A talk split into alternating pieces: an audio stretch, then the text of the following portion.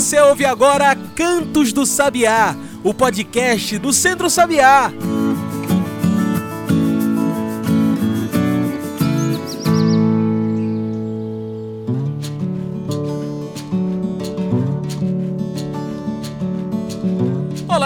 Todos e todas que nos ouvem agora pelo Spotify e demais plataformas. Eu sou João Lucas e está começando agora o Cantos do Sabiá, nosso podcast semanal sobre o campo, a cidade e o mundo. Cantos do Sabiá é o nosso podcast semanal, o podcast do Centro Sabiá. Então, se você quer receber um podcast novo toda semana, já segue a gente por aí. Aproveita e abre aí o Instagram, o Twitter, o Facebook e procure por Centro Sabiá. Lá no Instagram, Twitter e afins, você fica por dentro de tudo que o Centro Sabiá está fazendo, inclusive as nossas campanhas, como por exemplo a campanha Salve a Caatinga, uma campanha em defesa da floresta do semiárido. E falando em Caatinga, a gente já começa o programa em defesa da Caatinga. Vamos ouvir agora um esporte especial sobre defesa do solo, da conservação e da luta camponesa. Você ouve agora o spot Salve a Caatinga, uma campanha do Centro Sabiá.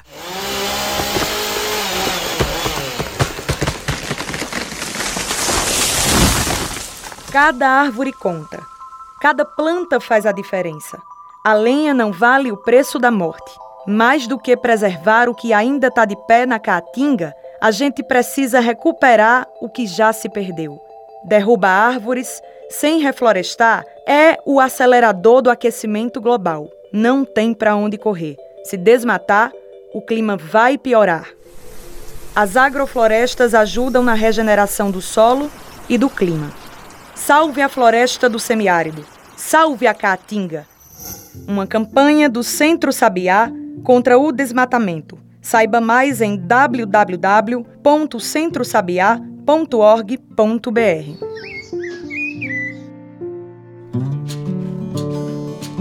Preservar nossas florestas é um dever de todos e todas. Salve a floresta do semiárido, salve a caatinga. Se você quer se informar mais sobre essa campanha, passe em nosso site ou em nossas redes sociais. O nosso site é www.centrosabiá.org.br. Tudo junto. Tá vendo? Segue a gente lá, você vai ficar por dentro de tudo. E agora, bora pro programa.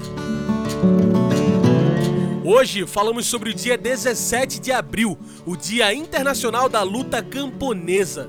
O dia 17 de abril, Dia Internacional da Luta Camponesa, é uma data que nos faz refletir sobre um passado violento e ao mesmo tempo imaginar um futuro mais justo com quem vive no campo. E em um ano como esse de eleições, é essencial que pensemos na política para o campo, para quem vive do campo e da agricultura agroecológica. A mudança política no campo é essencial. E é por isso que hoje conversamos com Maria Cristina. Maria é engenheira agrônoma, ativista pela agroecologia e pelos direitos humanos. Maria, muito obrigado por aceitar nosso convite. Você pode se apresentar melhor para quem está nos ouvindo? Falar um pouco melhor sobre você? Meu nome é Maria Cristina Aureliano, eu sou agrônoma, é, feminista, mãe, militante da agroecologia e dos direitos humanos. Eu trabalho há 16 anos no Centro Sabiá e atualmente eu estou na coordenação técnico-pedagógica do centro. E Maria, o que é essa data? O que ela representa para o campo? O dia 17 de abril, Dia Internacional da Luta Camponesa. Então, João, é, talvez as novas gerações não lembrem, mas há 26 anos atrás, no dia 17 de abril de 96, aconteceu o massacre de Eldorados dos Carajás, quando 19 agricultores sem terra foram assassinados pela Polícia Militar do Pará e 69 ficaram feridos nessa operação policial, assim, terrível. É, foi o, a gente pode dizer que foi o Estado agindo com a mão e os interesses do latifúndio. Esses agricultores, eles seguiam em marcha para a capital Belém para reivindicar a reforma agrária e estavam acampados neste dia na cidade de Eldorado dos Carajás com outros 1.500 agricultores. Né? Para quem não lembra também, nessa época, o governador do Pará era Almir Gabriel, do PSDB.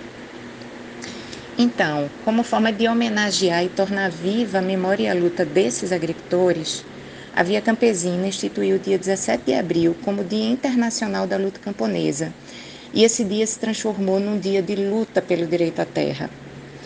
Todos os anos, os movimentos sociais do campo fazem atos políticos, ocupações de terra nessa data, marcando a necessidade urgente de uma reforma agrária popular no Brasil. A gente sabe que a luta do campo acontece todos os dias e nesses dois anos que enfrentamos da pandemia não foi diferente. Como esse tempo da Covid-19 afetou quem produz no campo e quem vive disso que produz? Ficaram cicatrizes do tempo da pandemia e da falta de auxílio do governo nesse momento difícil? É verdade, João. Esse período afetou bastante todos e todas nós que adoecemos, perdemos parentes e amigos.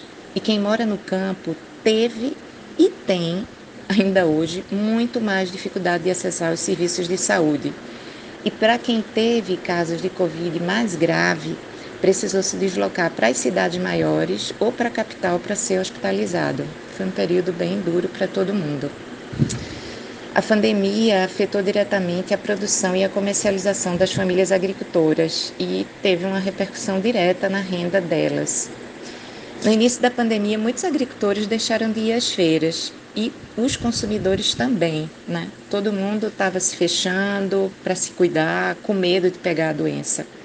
Só com o avanço da vacinação é que as feiras agroecológicas da agricultura familiar voltaram a funcionar, mas até hoje não se recuperaram totalmente.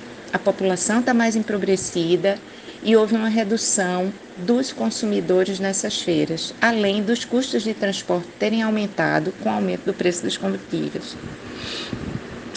Mas é importante também destacar que nesse período a sociedade também se organizou e teve muita luta né, para buscar um apoio para a agricultura familiar. É, no primeiro ano da pandemia, 2020, os movimentos sociais e as organizações do campo se uniram para reivindicar junto ao Congresso o auxílio emergencial para a agricultura familiar e outras políticas de apoio. É bom destacar que as famílias agricultoras não estavam no grupo selecionado para receber o auxílio emergencial, exceto aquelas que recebiam Bolsa Família. Bom, os movimentos sociais conseguiram aprovar no Congresso a Lei Assis Carvalho com essas reivindicações e o governo Bolsonaro vetou. Em 2021, os movimentos do campo retornaram ao Congresso, pressionaram e conseguiram aprovar por unanimidade entre deputados e senadores a Lei Assis Carvalho II. E Bolsonaro novamente vetou. Ou seja, não houve nenhum apoio aos agricultores familiares nesse período da pandemia.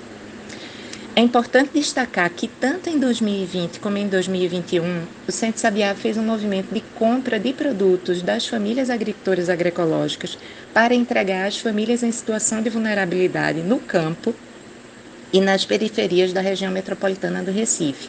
Só em 2021 foram mais de 156 toneladas de alimento.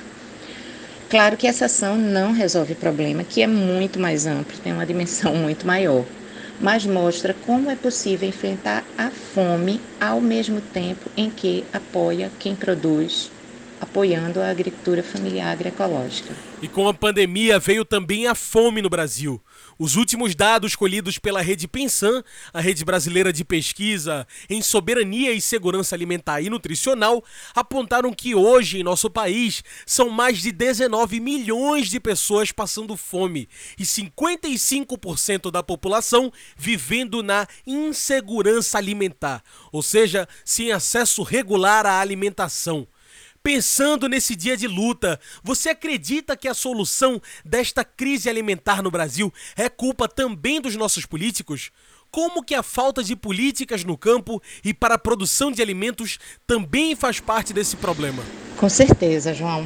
O problema é a falta de políticas públicas para a agricultura familiar e que garantam a soberania e segurança alimentar para a população brasileira. Muitas políticas foram construídas nas últimas décadas, mas foram rapidamente destruídas pelo governo Bolsonaro. Vou te dar um exemplo né, dessas políticas, que é a política de estoques reguladores da Conab, que praticamente não existe mais. Esses estoques funcionam como reguladores dos preços dos alimentos da cesta básica, como arroz, feijão, milho, que fazem parte da dieta dos brasileiros. Quando o preço desses produtos fica muito alto, o governo vende esses estoques, isso aumenta a oferta e os preços baixam. O Ministério da Agricultura não manteve os estoques desde o início do governo Bolsonaro. Aí, no início de 2022, com a alta demanda de arroz no mercado internacional, as exportações aumentaram e o preço do arroz foi para as alturas. Como não havia estoque para regular o preço, o arroz chegou a ser vendido aqui para os brasileiros, para o povo brasileiro, a quase 10 reais o quilo. Né? Por outro lado, o governo Bolsonaro apoiou o agronegócio, que teve um dos maiores crescimentos dos últimos anos, baseado na exportação de soja e carne, principalmente. O PIB do agronegócio ele cresceu só em 2020 24,31%. Enquanto isso, 60% das famílias brasileiras tinham algum grau de insegurança alimentar e 20 milhões né, é, da população brasileira, como você, como você falou, estavam em situação de fome. É, uma outra, um outro exemplo né, é a política de que evidencia bem esse compromisso do governo Bolsonaro com o agronegócio em detrimento da agricultura familiar, é a política de crédito né? Na, frase, na safra 2019-2020, o agronegócio abocanhou 60% dos recursos disponíveis, né? enquanto a agricultura familiar, que é responsável por 70% dos alimentos consumidos no Brasil, ficou com apenas 12% dos recursos de crédito. É pensando nisso que precisamos também refletir sobre a política no campo e para o campo, especialmente nesse ano de 2022, ano de eleições. Maria, para quem vive da agricultura, da produção de alimentos no campo e também quem quer mais qualidade de vida no campo, o que deve ser o foco nestas eleições de 2022? O tema central dessas eleições, na minha opinião, deve ser o combate à fome, ao desemprego e o enfrentamento à crise climática. E as populações do campo, das águas e das florestas são sujeitos que têm um papel importante para mudar esse cenário. Por isso, elas precisam ser ouvidas e serem protagonistas de suas pautas nessas eleições. Ou seja, é importante elas terem candidaturas próprias que as representem. E Maria, hoje, o dia 17 de abril, Dia Internacional da Luta Camponesa, é uma data que lembra também a luta pela reforma agrária e distribuição justa de terras. Você poderia explicar melhor sobre a importância dessa reforma agrária para o campo? Terra é meio de produção e de vida. Terra é direito para quem nela trabalha. Sem a terra, o agricultor não pode produzir. Os agricultores que precisam alugar terra para trabalhar deixam metade ou mais de sua produção e renda com o dono da terra e muitas vezes não podem nem usar essa terra o ano todo. Em vários casos que a gente conhece aqui, né, que o Centro Sabiá, de agricultores com os quais o Centro Sabiá trabalha, depois desse agricultor colher o milho, o feijão, a batata doce, tem que deixar toda essa palhada para o gado do dono da terra. Esse tipo de relação empobrece o agricultor e reduz a sua capacidade tanto de produzir alimentos para sua família como para a sociedade. Muito bom. Bem, agora a gente vai fazer uma pequena pausa. Fica aí que a gente continua no instante essa conversa com Maria Cristina. E nesse intervalo vamos falar da Escola de Agrofloresta Jone Severino, que está a todo vapor na Zona da Mata. A formação ocorreu esta semana e foi ministrada pela equipe técnica do Centro Sabiá, junto com o agricultor Gilmar Lerme. Ele faz parte do Sindicato dos Trabalhadores Rurais da cidade de Exu. Vamos entender melhor esse curso de formação? Você ouve agora o depoimento do técnico agrícola Raimundo Bertino. Ele é especialista em agricultura orgânica e mestrando em extensão rural e faz parte da equipe de formação da Escola de Agroflorestas Jone Severino Pereira. Bora ouvir o que ele tem a dizer.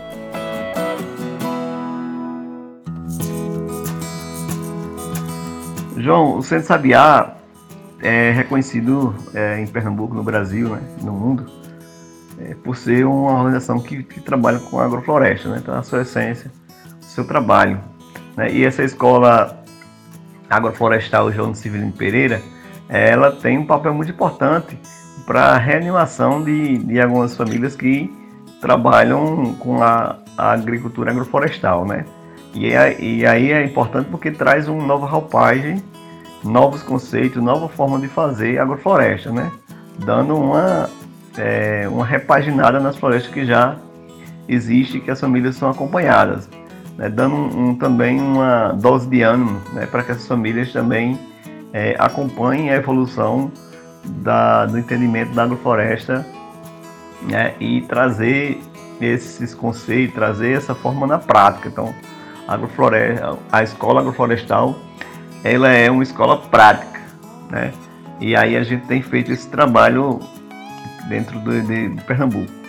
É, e aí eu digo que é um, ela é extremamente, extremamente importante, porque também vamos construir uma metodologia né, e depois fazer alguma publicação desse material é, de uma forma para que essa água floresta ela seja multiplicada de forma mais simples, né, que os conhecimentos sejam é, passados e seja replicado, compartilhado com é, outras famílias e que as pessoas possam cada vez mais produzir de forma é, consciente, é, também protegendo o meio ambiente e tendo uma, uma renda maior do que essas agriculturas convencionais.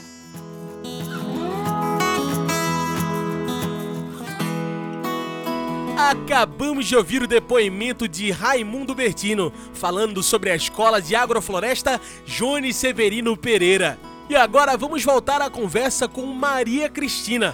Hoje estamos falando sobre o dia 17 de abril, Dia Internacional da Luta Camponesa.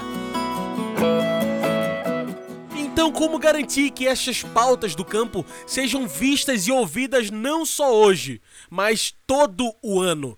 Como garantir trabalho, renda justa e espaço no campo. É uma luta árdua, João. Fazer com que as reivindicações dos povos do campo sejam ouvidas. É preciso furar a bolha da mídia tradicional, dos grandes grupos de comunicação que já colocaram de que lado estão, que é do agro e que esse agro não é pop, não é popular. A mídia alternativa tem ganhado espaço nos últimos tempos com as redes sociais e tal, mas ainda há muito que se fazer. Né? Nós do Centro Sabiá sempre buscamos ampliar essas vozes, trazendo as pautas dos agricultores, das agricultoras e de suas organizações para o debate público. E você me faz uma pergunta difícil, né? Que é como garantir trabalho, renda justa e terra é preciso entender que essa luta é, antes de tudo, política. É preciso mudar as estruturas de poder, além dos governos e dos legislativos. É óbvio que ter governos e legisladores comprometidos com a pauta popular é um passo, né? um primeiro passo. Mas é preciso que, junto com essas mudanças, sejam enfrentadas outras questões para garantir justiça econômica, social e ambiental. Para começar, é preciso derrubar a emenda constitucional do teto de gastos, a conhecida emenda do fim do mundo, que congela os recursos da saúde, educação e investimentos por 30 anos. É preciso revogar aquele revogaço que o governo Bolsonaro fez lá no início do seu governo, em 2019 que acabou com diversos conselhos de participação social, como o Conselho Nacional de Segurança Alimentar e Nutricional, o CONSEA. É preciso fazer uma reforma agrária popular, com crédito, assessoria técnica. É, é preciso instituir um programa de renda básica. É importante dizer que 50% da população rural está em situação de pobreza, principalmente aquelas famílias chefiadas por mulheres.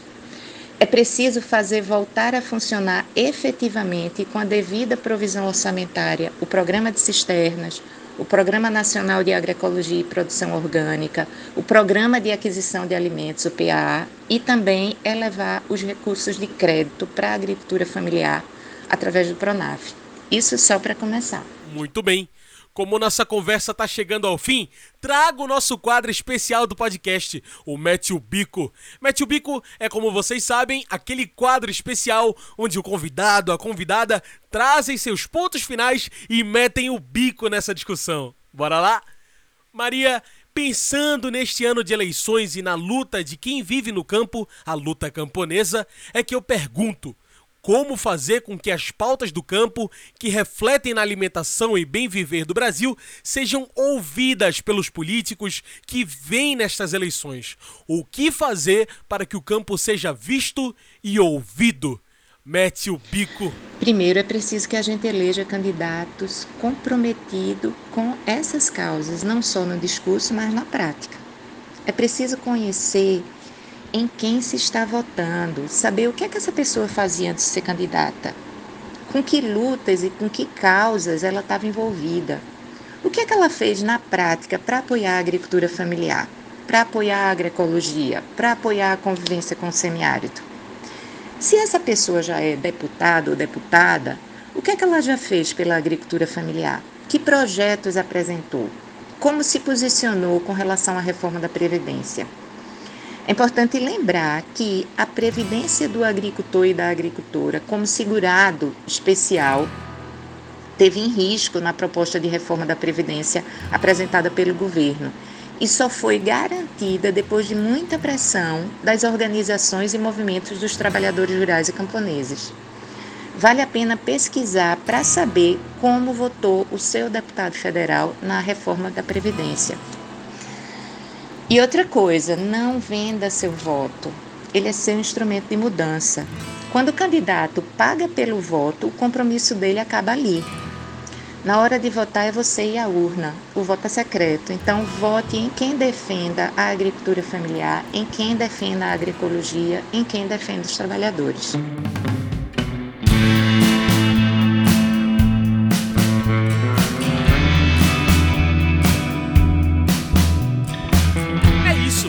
Maria, muito obrigado pela sua participação. Infelizmente, o nosso tempo de entrevista está acabando. Tem alguma mensagem final que você gostaria de deixar? Alguma consideração? As eleições de 2022 serão uma das mais importantes desse século. Precisamos tirar o governo Bolsonaro do poder. Esse é um governo genocida, contrário à vida, contrário à agricultura familiar, ao meio ambiente e aos povos originários. É o governo da fome, da caristia, do arroz com feijão mais caro da história, do veneno e da gasolina mais de sete reais. Tirar Bolsonaro do poder é a nossa principal tarefa, além de eleger governos do campo democrático popular e deputados e senadores comprometidos com as lutas populares e com a democracia. Então tá aí. Muito obrigado mais uma vez pela sua participação, Maria. Gente, hoje conversei com Maria Cristina, agrônoma feminista, ativista da agroecologia e pelos direitos humanos. Maria agora é inclusive a nossa nova voz do Papo Raiz. A partir da próxima semana e dos programas mais para frente, opiniões e informações diretamente do Centro Sabiá virão dela. Bem-vinda, Maria! Isso, pessoal. O Cantos do Sabiá vai ficando por aqui, mas o Centro Sabiá continua a todo vapor em defesa do campo, em defesa da cidade. Se quiser continuar nos acompanhando, passe pelas nossas redes sociais. No Instagram, Twitter, Facebook, procure por Centro Sabiá. Se preferir, tem o nosso site, que é o www.centrosabiá.org.br. Cantos do Sabiá é uma produção do Núcleo de Comunicação do Centro Sabiá, com a locução minha, de João Lucas. Tchau, pessoal, e até o próximo Cantos do Sabiá. A gente se encontra na semana que vem.